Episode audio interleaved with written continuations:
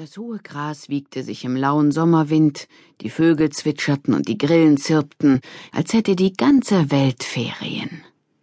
Hoch oben am blauen Himmel schwebten Schäfchenwolken, und unter den Planken des Stegs gluckste träge der Weiher. Nur die wilden Küken schufteten. Inmitten der Weiherwiese gruben sie ein Loch.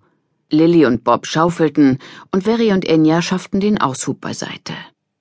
Ziemlich anstrengend für einen ersten Ferientag. Bob wischte sich den Schweiß von der Stirn, hockte sich auf den Rand des knietiefen Erdlochs und verschnaufte kurz. Lilly nickte, strich sich ihre rotbraunen Locken aus dem erhitzten Gesicht und blickte hinüber zu Mystery.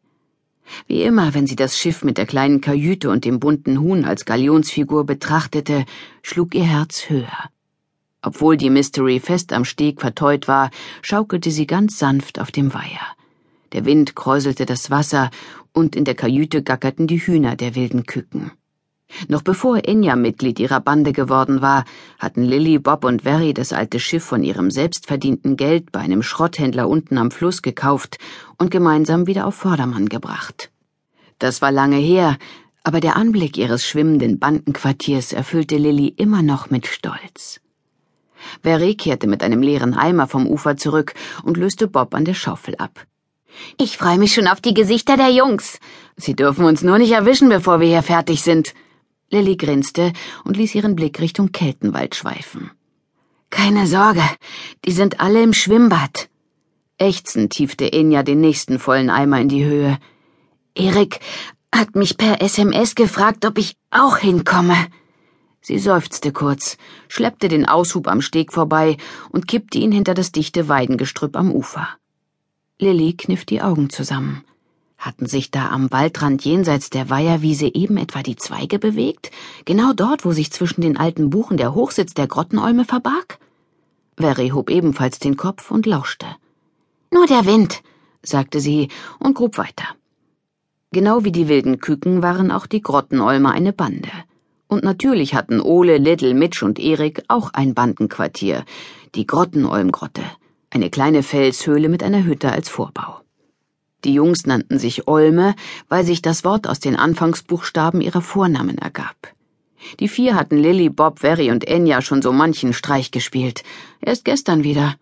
Denn wer, wenn nicht die Grottenolme, käme am letzten Schultag vor den Ferien auf die Idee, Weintrauben in den Schuhen der wilden Küken zu verstecken? Wenn sie nur daran dachte, wie sie nach dem Sportunterricht in ihre Segeltuchschuhe geschlüpft war, fühlte Lilly sofort wieder den Traubenmatsch zwischen den Zehen. Wütend rammte sie den Spaten wieder in die Erde. Wütend, aber auch voller Vorfreude auf die Rache der wilden Küken.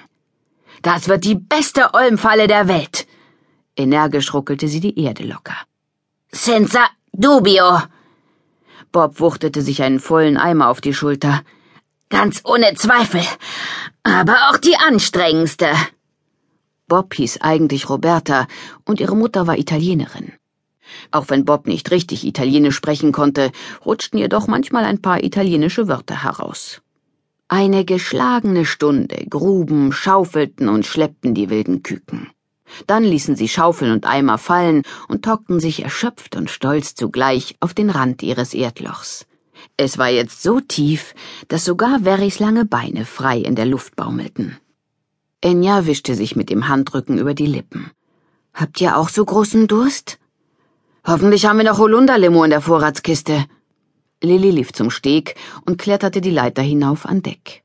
Dann klappte sie die Luke hoch und stieg die schmale Treppe hinunter in den Bauch des Schiffes. Schnell öffnete sie die Vorratskiste und kehrte mit vier Flaschen Holunderlimonade zurück zu den anderen. Doch bevor Lilly trank, nahm sie noch schnell ihr Handy aus der Tasche und warf einen Blick auf das Display. Keine neuen Nachrichten. Wollt ihr das Baby sehen? Drei Augenpaare blickten sie verwundert an. Lilly scrollte durch den Fotospeicher. Der Geburtstermin ist in ungefähr drei Wochen. Aber so genau kann man das nie wissen, sagt zumindest Luisas Hebamme. Hier, ich habe das neueste Ultraschallfoto abfotografiert. Luisa war die Frau von Lillys Vater Stefan und außerdem Bobs Tante und Lehrerin an Lillys Schule. Sie unterrichtete Englisch und Chemie, nicht gerade Lillys Lieblingsfächer. Luisa war nicht Lillys leibliche Mutter, und es hat ein bisschen gedauert, bis die beiden sich aneinander gewöhnt hatten, aber inzwischen waren Lillys